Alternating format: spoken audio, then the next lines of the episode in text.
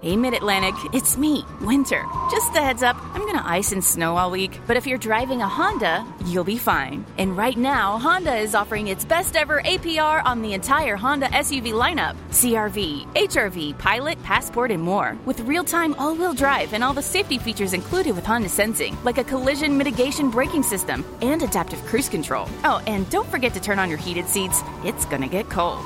Sorry. See your local Honda dealer today. 哎。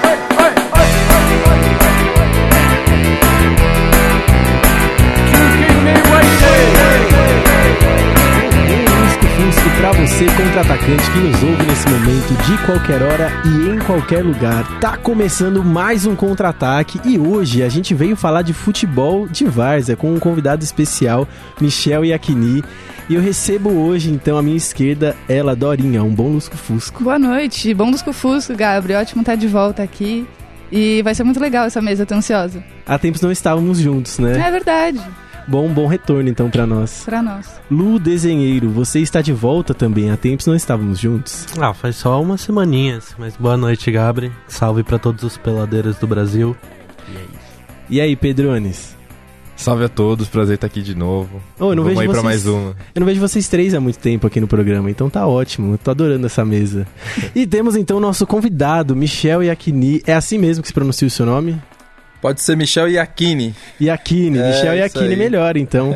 É, seja bem-vindo ao Contra-Ataque, é um prazer Salve. receber você aqui. Obrigado por ter aceitado o nosso convite. Salve, eu que agradeço aí a todos vocês aí que estão no contra-ataque. Ouvi o programa, achei massa. E espero contribuir aí hoje com a discussão de vocês sobre futebol de várzea. Legal. Agradeço. Então, para quem ainda não conhece, o Michel Iacchini atua no movimento de literatura das periferias de São Paulo. É um dos fundadores do sarau Elo da Corrente, além de artista, educador e produtor cultural. Escritor, é colunista da revista online Palavra Comum. Tem três obras publicadas e uma tá no caminho, né? Ele vem à mesa do contra-ataque falar sobre sua obra em específico, Crônicas de um Peladeiro, e da sua ligação com o futebol que vem de nome, mas não vem tanto assim, né? Essa semelhança com o Rashid Yakini e Ekini da Nigéria, né? Que foi o maior artilheiro da Nigéria. Confundiram, então, acharam que Pode nome vinha de crer, lá. pode né? crer. É que tem uma crônica no livro que o professor que fez uma crítica lá, o professor Eduardo Assis da UFMG, ele leu e eu falo justamente desse atacante, né, do gol que ele marca e que ele vai às redes ali numa empolgação. E aí ele entendeu que tinha a ver o meu nome com essa referência, mas na verdade não é. Yakini é o nome da minha filha.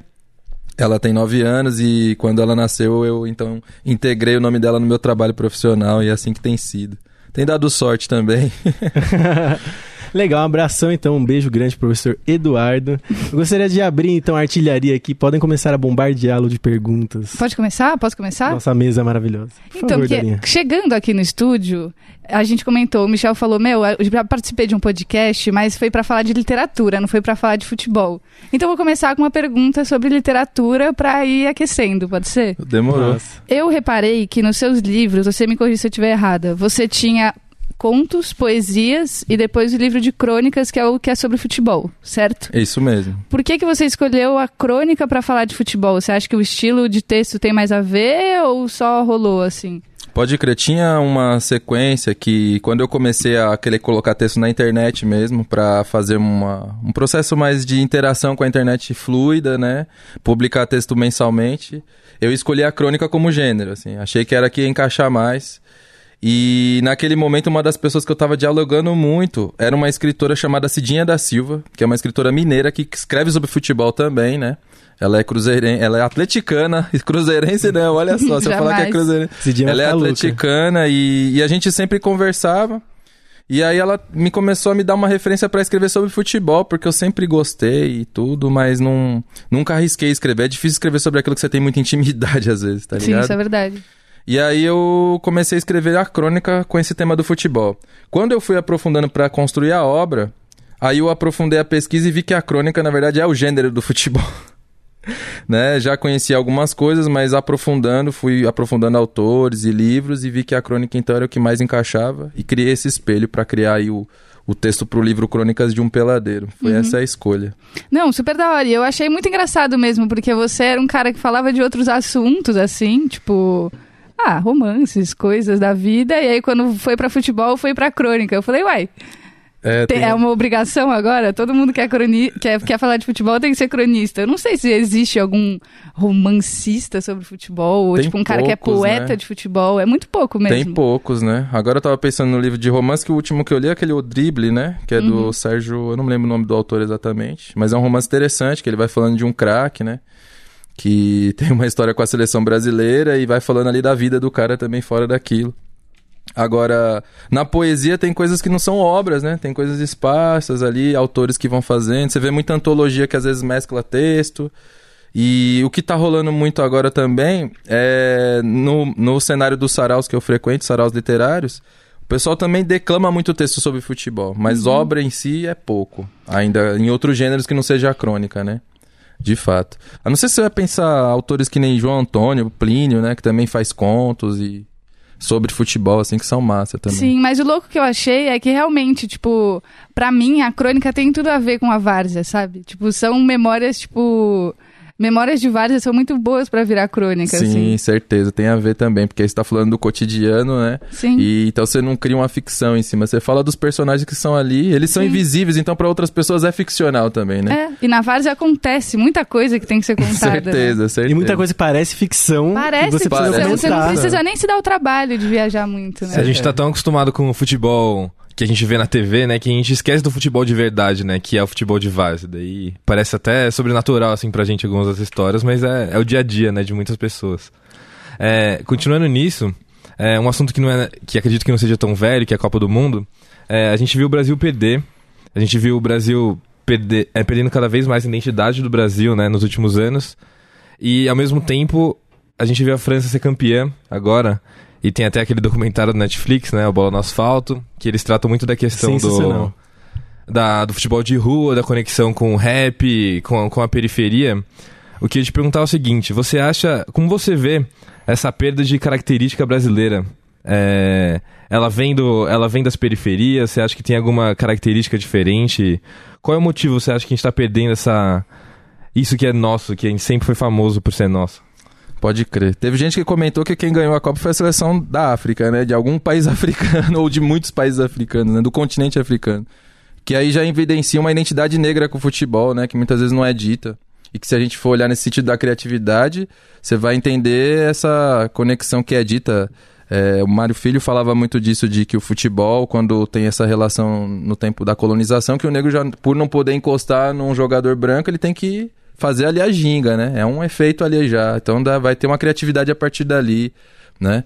Ou mesmo quando a gente vai pensar em outras raízes que é dessas origens é, indígenas mesmo do futebol, né? Com essas bolinhas que são de, de outro material e, e vão trazendo essa criatividade ancestral, mas que aí depois, quando vai nesse tempo mais contemporâneo, vai evidenciar que esses atletas eles vão ser incorporados nesses clubes, mas que na verdade eles estão vindo de uma estrutura que é outra mesmo, que é da, da invenção, do improviso, dos campos da dificuldade, né?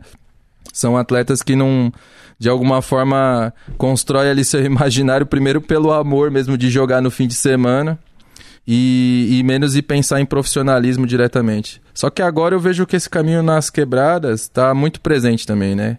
A gente tem menos campo de terra, cada vez menos, né? Tá chegando muito condomínio e os campos de terra estão ficando agora na grama sintética também. É um efeito do, da várzea, né? É, a, a Brahma até fez uma ação né, no, no Perialto, que é uma favela da Zona Norte, Exatamente. que tem um campinho lá que eles reformaram tudo e tal, deixaram tudo. Então é a capitalização, né, de um negócio tão é, genuíno, assim. É uma da- da apropriação quebrada, né? cultural mesmo, né? Sim, sim. Totalmente. Esse mercado tá dominando e a Brahma fez isso não só lá no Peri, esse foi só o que saiu na comercial, né? Mas ah, lá em Pirituba também, no campo lá do comercial, que é o campo que. O Galo de Pirituba, saudoso. tu deve conhecer, né, Pedro, esse nome, né? Eles. É um campo também que agora tá com essa grama sintética, então perde um pouco dessa magia, né? E de alguma forma até essa forma de lidar com a bola vai mudar, porque agora essa terra que pipoca, que você vai ter que saber fazer o drible, olhando como é que essa bola vem de um jeito diferente, ela vai ter que agora dialogar com esse campo que vira esse tapete, e isso vai prejudicar a nossa invenção também. Boto fé. Não, e até. Eu vejo até nos campeonatos, né, de Várzea, cada vez mais profissionalizado, né? Cada vez mais marcas investindo nos campeonatos. Eu acho que cada vez mais tira a autenticidade, né, do, da raiz do futebol mesmo. E, e pensando no futuro agora, você acha que o Brasil tende a chegar a se equiparar em questão de cultura de futebol no futuro a qualquer outro país europeu, por exemplo? Caraca, vai ser a morte, hein? Vai. Nossa, é um cenário triste. É um né? cenário triste, porque se a gente for pensar que a nossa característica ela vai ter que ceder justamente para a ciência do futebol, né? Ainda que a ciência é importante para várias coisas, né? Se a gente for pensar que hoje os caras podem é, tirar uma- um histórico de uma lesão porque tem a fisiologia, né? E antigamente os caras estouravam no treino porque o barato era militar exatamente, né? A preparação física. Só que é, vai ficar também científico o método do, do jogo, o jeito do jogo, né? Posicionamento, esse lance de você ter o improviso. Acho que cada vez isso vai morrendo. Tá nítido já, porque tem joga na várzea hoje, muitas vezes, os jogadores profissionais que não deram certo estão na várzea. Então essa tática da várzea, esse, estilo da várzea já virou também o estilo dos profissionais que não deram certo. É, é, por exemplo, lá eu sou da, de Jundiaí, né? E lá tem um campeonato amador bem, bem forte, assim, porque justamente muitos jogadores, ou ex-jogadores que acabaram de sair da, da carreira, ou jogadores que estão sem emprego, ou jogadores que não deram certo, eles vão jogar nos times da cidade. Então acaba sendo um negócio é, muito profissionalizado, assim, é, não é a essência, né, do, do negócio. E... Mas tem um negócio que eu, que eu acho legal também, por exemplo, um cara que jogava no Amador Jundiaí, que é o Morato, que agora tá no, no esporte, jogando no Ituano. Então eu acho que é um negócio muito legal essa, você dar essa perspectiva do, do, pros caras que, que jogam. É muito pouco olhado ainda, né, pelos clubes a Várzea, assim, mas é, o Leandro Damião saiu da Várzea, o, o Elias, o Morato. Então tem alguns exemplos que eu acho que é muito legal é, é, esse aspecto do futebol de Várzea, de dar às vezes uma esperança é, com essa profissionalização. Se por um lado perde um pouco da da, genui, da genuidade da, da parada, acho que os clubes profissionais eles podem olhar com melhores olhos pra Várzea, assim, não sei. E, tipo, levar esperança pra muito moleque da quebrada, tá ligado? Não sei. Certeza. Com esse alinhamento com o futebol profissional, boto fé que é que tá mais próximo. O que quebra, mano, é o sentimento comunitário com o barato. Entendeu? A Vars, ela não é uma, uma divisão é, entre profissionais e torcida. A torcida é o morador, é o vizinho. O cara que tá na Vars, ele sabe que se ali naquele jogo ele não tiver uma, um uma desenvoltura com o adversário, até de respeito mesmo, ele vai ser cobrado no final do jogo. Porque, Sim. enfim, ali não vai ter esse negócio de entrar no túnel e tudo. E eu fiquei, assim, muito é, temeroso quando nesses tempos eu fui num campeonato desses de cerveja, né? Que a gente não precisa falar o nome aqui. E que aí eu falei, caramba, o time do meu bairro eu não conheço ninguém. Porque eu tava alguns meses sem ir no jogo eu não conhecia ninguém, só a torcida. Eu falei, cara, eu sei o nome de toda a torcida, mas não sei o nome de nenhum jogador, porque era todos os jogadores que vinham de outras regiões, né? E tudo, e eu falei, caraca, não é, não é possível, né?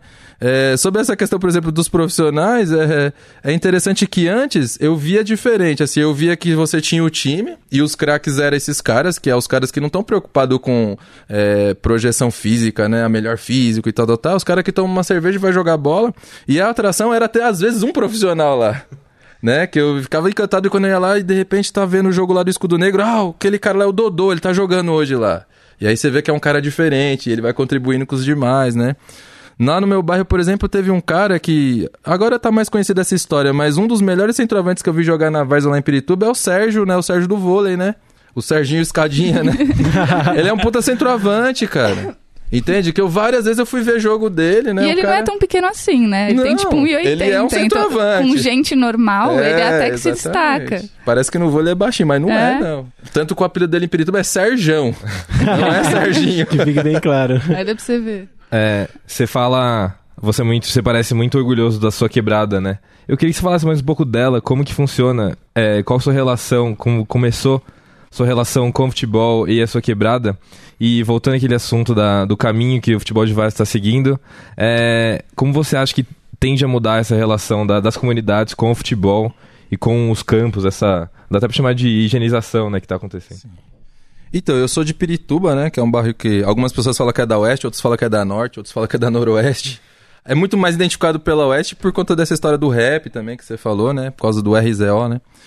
E, assim, eu tenho mesmo uma, uma paixão que tá ligada entre o futebol e o bairro, porque lá foram os campos que eu visitei, joguei e, e hoje ainda vou ver os jogos, né? No Jardim Regina, que é um campo que é uma das arenas mais conhecidas, assim.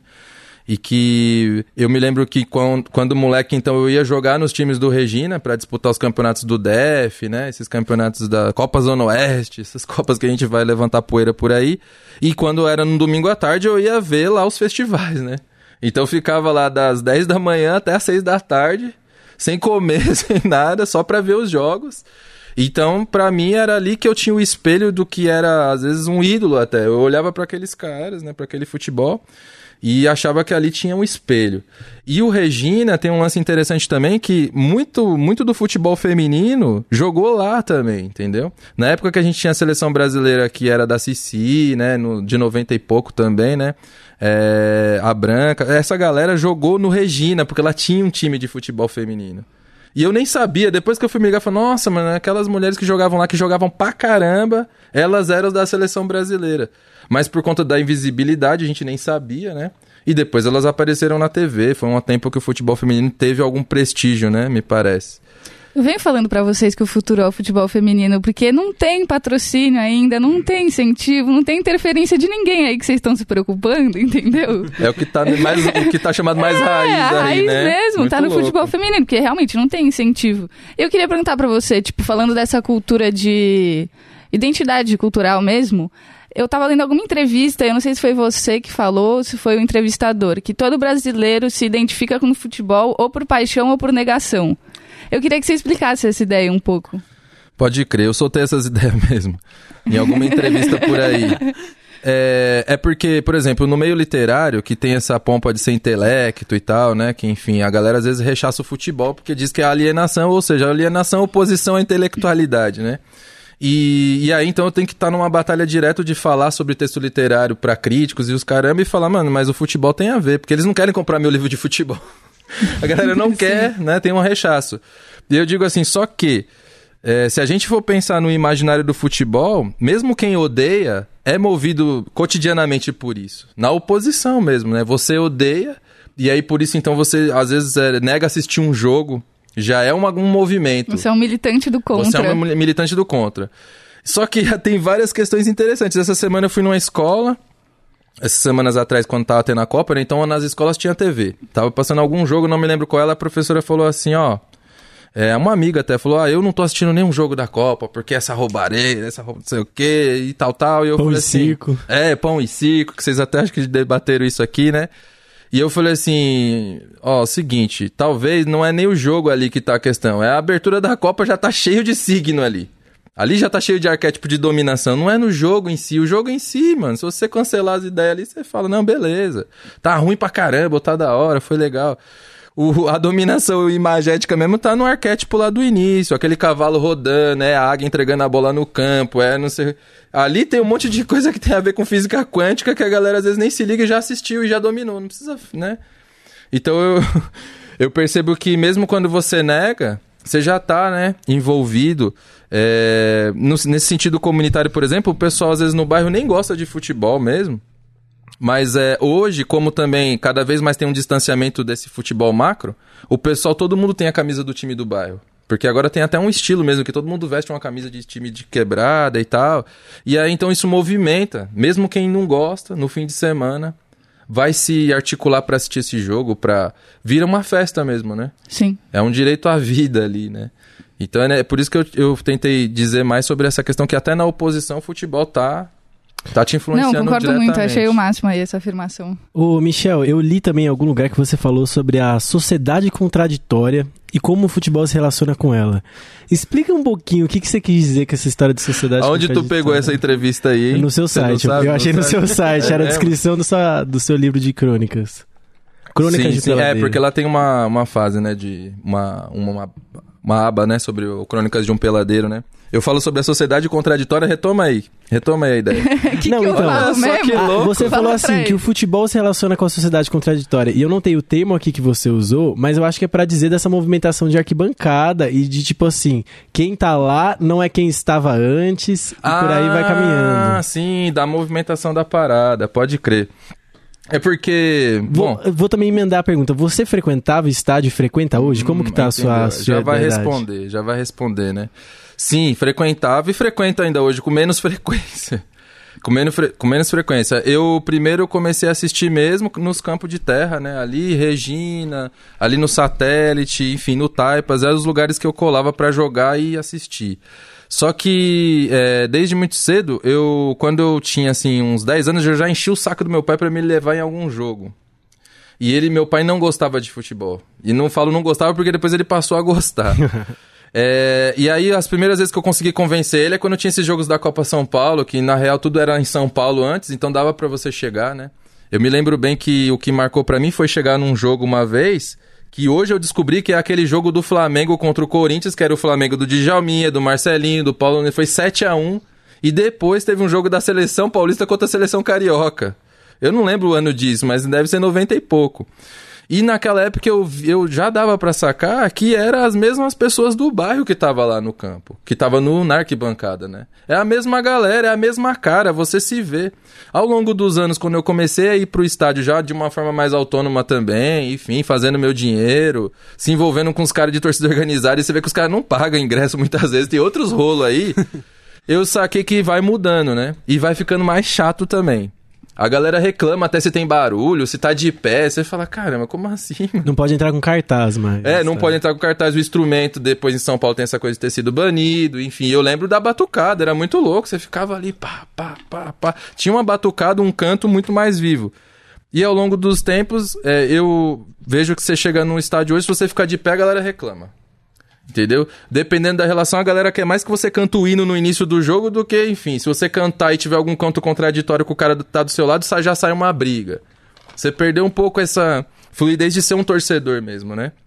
Então eu, eu tô percebendo que aos poucos o estádio não tá sendo mais pra maioria.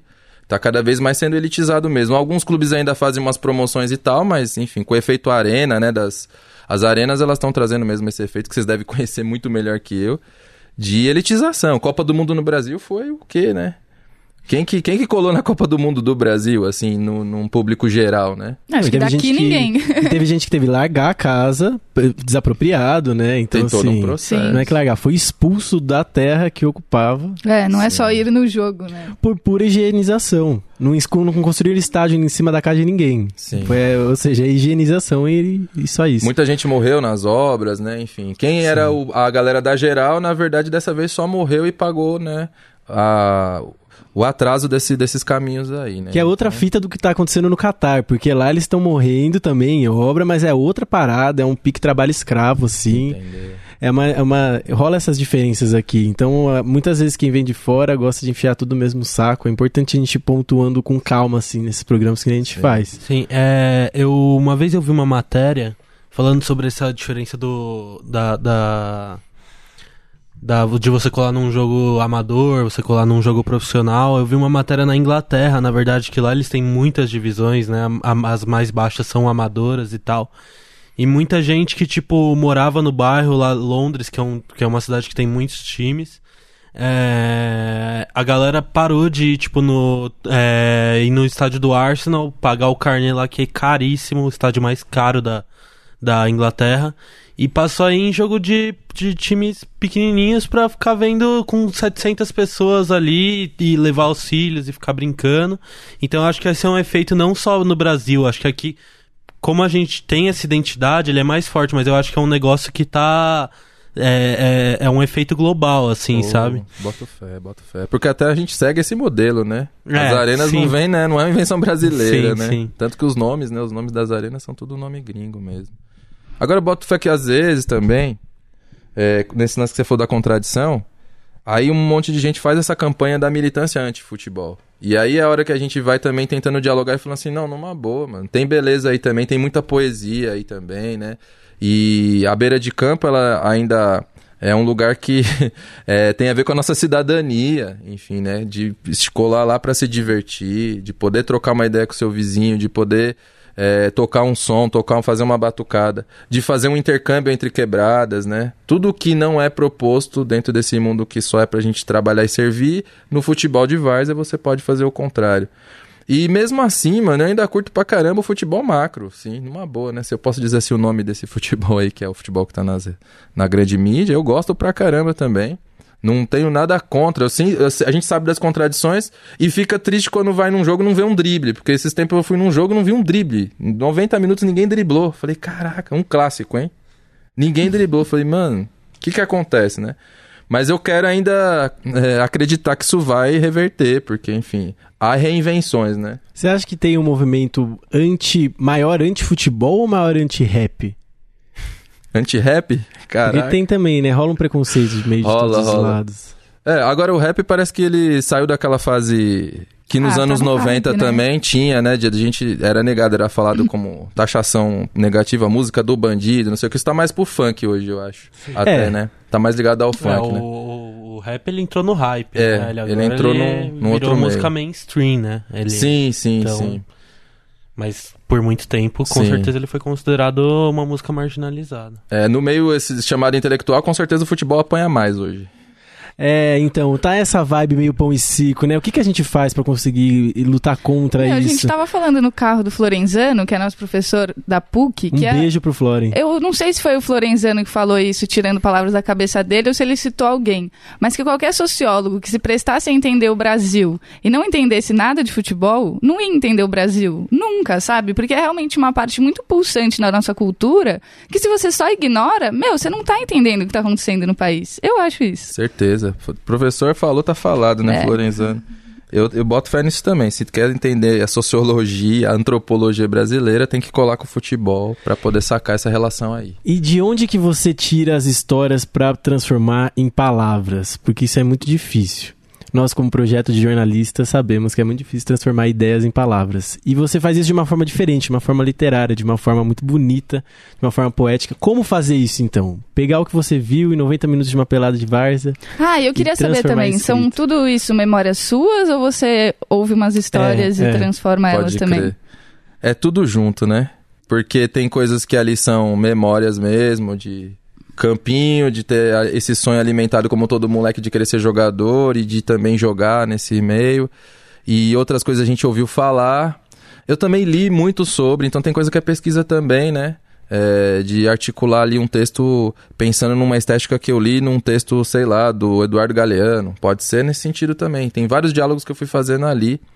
É, alguns textos eu tentei focar é, num, num lance que eu já é até criticado no futebol, que é essa ideia do futebol do detalhe, mas que dos melhores momentos, mas no meu caso eu fiquei pensando, mas o momento de detalhe que a gente tá deixando pra trás é o do drible, então eu foquei em falar, sei lá, do rolinho. Ah, vamos falar de coisas, né, que são pontuais, assim. Então eu recortei o livro por isso também. E, e fui criando esses textos. É, essa mescla, mano, é que eu, eu entendi que cada vez que a gente entende nosso cotidiano como narrativa, depois, se você usar a liberdade literária para criar outros universos em cima disso, enfim, dá textos bons, né? É, lógico vai depender também do gosto de cada leitor. Mas enfim, eu olhava, eu olhava as minhas histórias, então tem uma crônica, por exemplo, que essa que falo do, da Nigéria, do Iekine, é que a ideia é a seguinte, baseado numa história própria, eu ia visitar meu pai numa época que ele estava num atraso, preso mesmo, numa penitenciária, e aí várias vezes quando eu ia visitar ele, ele me levava num corredor que tinha os nigerianos. E eu falava, cara, os nigerianos, por que, que esses caras estão aqui, mano? Eu fico pensando que hoje não tem nem como esses caras estar tá presos aqui, não era ilegal o negócio, mas eles estavam lá. E pra mim só vinha futebol na cabeça quando eu via esses caras. E eu pensava na seleção da Nigéria que tava bombando naquele momento, né? Era a seleção do momento. E na crônica eu simplesmente contei essa história dos jogos da seleção da Nigéria, linkando com o encontro com os caras. Eu nunca troquei uma palavra com aqueles nigerianos, mas a minha pergunta é: o que, que será que eles achavam do Okocha? O que, que será que eles achavam do Finidi? Essas ideias, né? E daí dá a crônica. é, acho que mesclando aí um pouco então de invenção e, e, E os fora, universos. fora o seu livro Crônicas de um Peladeiro, que a gente tá trocando ideia aqui e tal, e a galera com certeza vai conseguir achar depois. Você recomendaria outras leituras, coisas que te inspiraram dentro desse universo do futebol, pra quem quiser se aprofundar? Certeza. Já vamos fazer a dica cultural já. É, já cultural. dê sua dica Cultural. cultural. Caraca, Sempre tem mano, uma. pô, muita coisa. Mas assim, eu gosto muito de ler os textos do Plínio Marcos. Né? Tem as colunas que ele tinha lá em Santos, que muitas vezes ele falava do futebol, principalmente do Jabuca, né? Que é, ele, trein... ele era o torcedor símbolo ali do Jabaquara.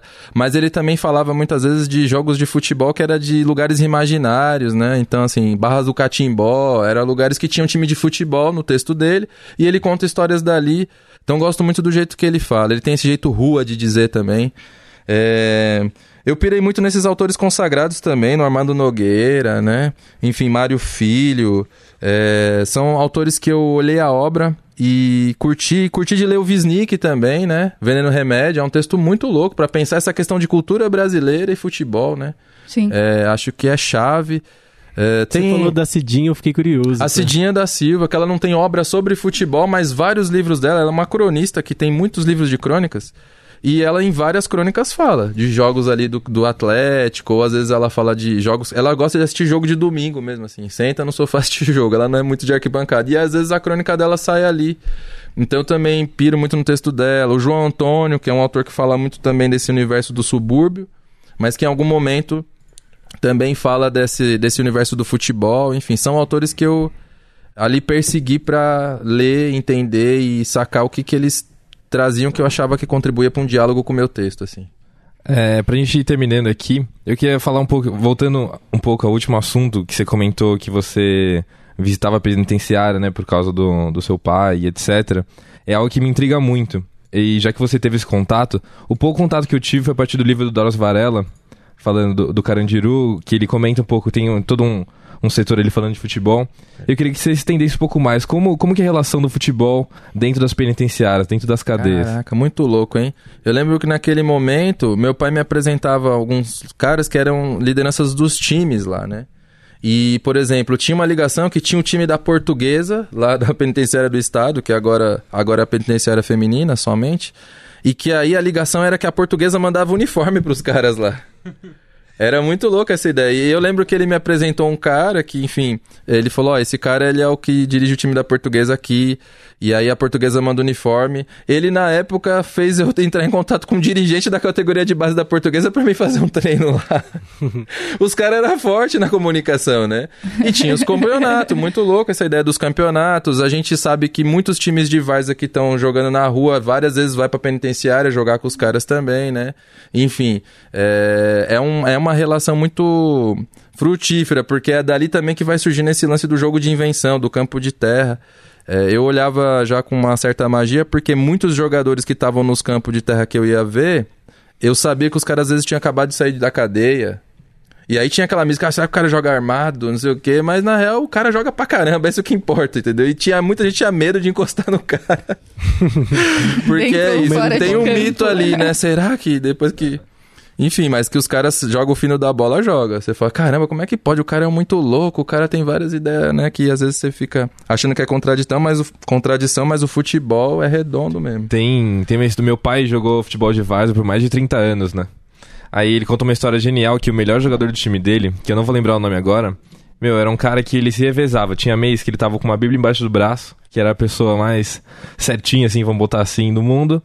E passava os outros três vezes na cadeia. Então, tipo, existe a imprevisibilidade mesmo no futebol de várzea que acaba indo, né, pra, pras penitenciárias também. Eu, que eu acho Certeza. muito interessante. Método de sobrevivência, né? É, e esses são os personagens que alguém justamente tem que retratar em algum livro, né? Sim. Porque Esses não vão chegar no futebol profissional, né? Como o Mano falou aqui, né? É os que não vão chegar, porque a vida dele não é futebol. A vida dele é outras mil coisas e o futebol também. Por isso, não deixemos o futebol de várzea morrer, muito menos a literatura de futebol. Vamos quebrar esse preconceito aí, gente. Não é possível. É, galera, chegamos ao fim de mais um papo maravilhoso. foi bom, né? Foi maravilhoso, adorei esse programa. Muito obrigado mesmo, Michel, de ter colado aqui com a gente. Espero que você tenha gostado aí. Pô, gostei muito. Falar sobre futebol, literatura, maravilha. Pra gente tá, tá em casa. Então, um abraço aí, brigadão por ter colado. Dá um salve aí pros contra-atacantes. Salve, boa noite. salve a todas as pessoas aí que estão ouvindo o programa Contra-Ataque. Indico ouvir os outros podcasts, né? Muito bom aí o programa. Sempre uma discussão massa. Salve aos times de várzea de todos os lugares de São Paulo, do interior do Brasil. Resistência sempre. É, valeu. Então ouçam aí os outros programas. Se você estiver ouvindo no, no iPhone, avalie aí no iTunes 5 estrelas. Se você estiver ouvindo no Spotify, compartilha com a galera. E se estiver ouvindo no seu computador, no seu agregador de podcast, também manda o link já para alguém que você conhece aí. Espalhar esse programa para que o máximo de pessoas possam conhecer sobre a literatura de Várzea. Então é isso, Dorinho. Um beijo para você, um bolusco fusco. Um bom Musco Fusco, Gabriel. Foi ótimo estar de volta, adorei nosso papo, muito bom. Todas as ideias aqui da galera da mesa, como sempre. Boa noite. Lu, um beijo para você também. Um beijo, Gabri. Mandar um salve só aqui pro Santa Paula de Cotia. Uma vez eu tive que catar no gol dessa porra. Só me fudi. o gol é imenso. Só isso que eu tenho pra falar. É pra quem pretende ser goleiro de Várzea, não seja. Você que tá ouvindo esse podcast como um tutorial de como jogar na Várzea. E agora Fica temos um goleiro de Várzea. Falando nisso, eu queria mandar um salve pro Autônomos, time que tem mais de 11 anos aí, que eu tenho prazer de jogar desde 2013. E também salve pro Rubro Negro, que é o time lá, da, lá de Pirituba, que meu pai jogou por mais de 30 anos. Salve pro Rubro Negro também. E boa noite a todos aí. Legal, valeu de novo, Michel. Abração. Salve, valeu, um abraço. O meu nome é Gabri, esse foi o Contra-Ataque. Um beijo.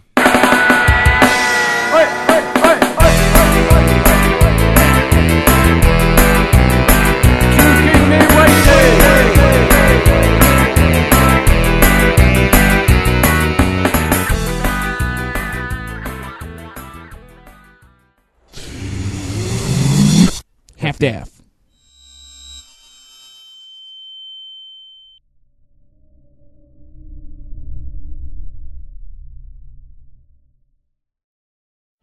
Sua vida universitária pode ser premium pagando meia. Isso mesmo! Universitário curte todos os benefícios do Spotify Premium por apenas R$ 8,50 por mês. Ouça os seus sons preferidos quando e onde quiser, sem interrupção e até no modo offline. Tá preparado? Ainda tem mais! Três meses grátis para você testar o Spotify Premium. Oferta válida para quem nunca testou o Premium antes. Não perca tempo. Seja Premium. Hey, Mid Atlantic, it's me, Winter. Just a heads up, I'm gonna ice and snow all week, but if you're driving a Honda, you'll be fine. And right now, Honda is offering its best ever APR on the entire Honda SUV lineup CRV, HRV, Pilot, Passport, and more. With real time all wheel drive and all the safety features included with Honda Sensing, like a collision mitigation braking system and adaptive cruise control. Oh, and don't forget to turn on your heated seats, it's gonna get cold. Sorry. See your local Honda dealer today. Hey, Mid Atlantic, it's me, Winter. Just a heads up, I'm gonna ice and snow all week, but if you're driving a Honda, you'll be fine. And right now, Honda is offering its best ever APR on the entire Honda SUV lineup CRV, HRV, Pilot, Passport, and more. With real time all wheel drive and all the safety features included with Honda Sensing, like a collision mitigation braking system and adaptive cruise control. Oh, and don't forget to turn on your heated seats, it's gonna get cold. Sorry. See your local Honda dealer today.